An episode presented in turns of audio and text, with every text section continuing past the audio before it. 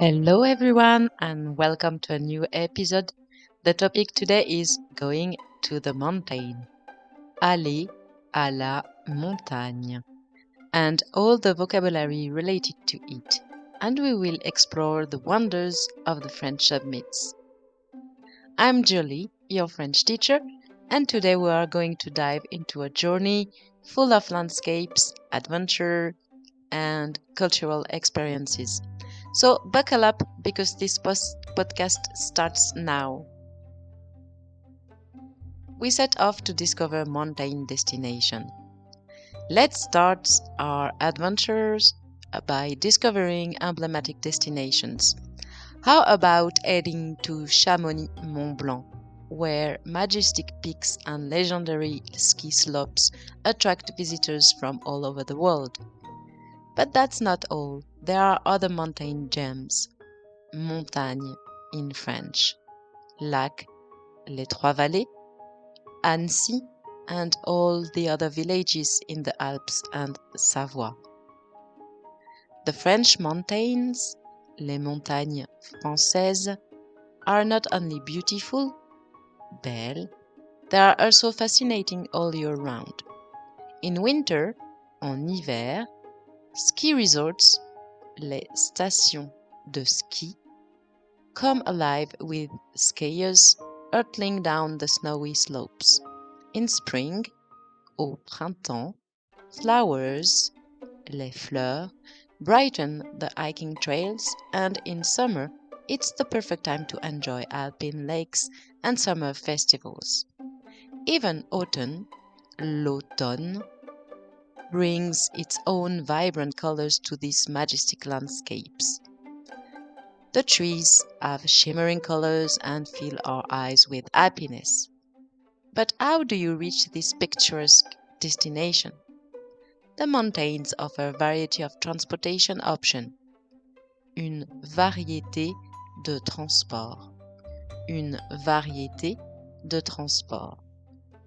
Scenic trains offer breathtaking views, gondolas take you to the peaks, and for the more adventurous, mountain biking or hiking can be exciting ways to explore these mountainous terrains and observe flowers like Edelweiss or even animals like the marmot. Naturally, mountain weather is a varied at the landscapes, paysage, themselves. In winter, snow creates a white paradise for winter sports enthusiasts. In spring, au printemps, mild temperatures encourage hiking, while in summer the sun shines on lively festival. But let's not forget fall, where the leaves change color, creating a stunning backdrop. Just like at sea, comme à la mer, you must remain careful and respect the safety instruction. Les instructions de sécurité. Les instructions de sécurité. Before embarking on the adventure, check the weather and your equipment. And now let's talk about the activities that make the heart of the mountain beat. Whether you are passionate about skiing, hiking, climbing, paragliding, or cultural festivals, the French mountain offer a range of experiences. Wildlife, spas, climbing, everything in it there for adventurers and natural lovers. It's also the best way to relax. And that's the end of our episode dedicated to the French mountains. I hope you enjoyed this journey through picturesque destination, thrilling activities, and breathtaking landscapes. Thanks for joining me, and remember to stay tuned for new adventures. You will find in the description the vocabulary sheet that I read also at the end and the description transcription sorry of the podcast. See you next time.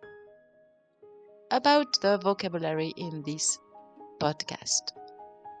Sommet highest point of a mountain.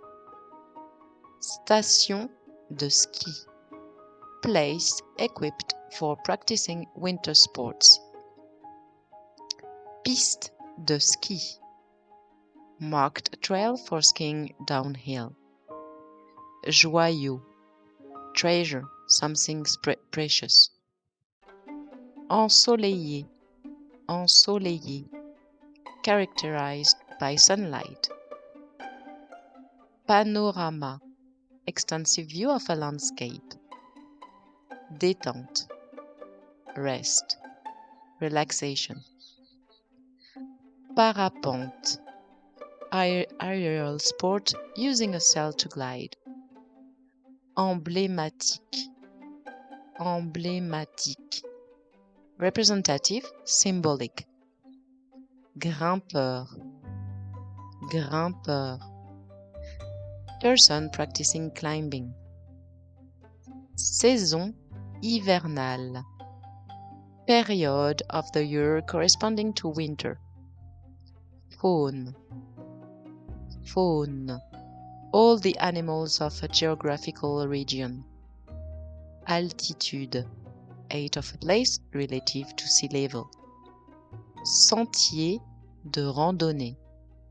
Sentier de randonnée. Path provided for walking in the countryside. Avalanche. Avalanche. Sudden fall of snow, ice, and rocks rolling down a mountain slope. Aventurier. Aventurier. Someone who enjoys new and exciting experiences. Parc national. Parc national area protected by law because of its natural or cultural value. VTT VTT mountain bike, all-terrain bike, bike design, bike designed to ride on rough terrain. Paysage pittoresque, paysage pittoresque, attractive and charming natural scene. Traverser. Traverser. To pass from one side to the other, often used to describe routes or paths. Altitude élevée. Altitude élevée. Location above sea level. Marmotte. Marmotte small mammal often living at altitude in mountainous regions. Itinéraire Itinéraire Planned path or route to move from one place to another. Sensation forte Sensation forte Intense and exciting emotion. Découvrir Découvrir. Finding something for the first time or learning more about it. Promenade. Promenade. Relaxing walk, often used to describe outdoor walks. Floraison. Floraison. Period during which plants produce flowers. Paysage à couper le souffle paysage à couper le souffle. Extraordinary and impressive views, breathtaking views.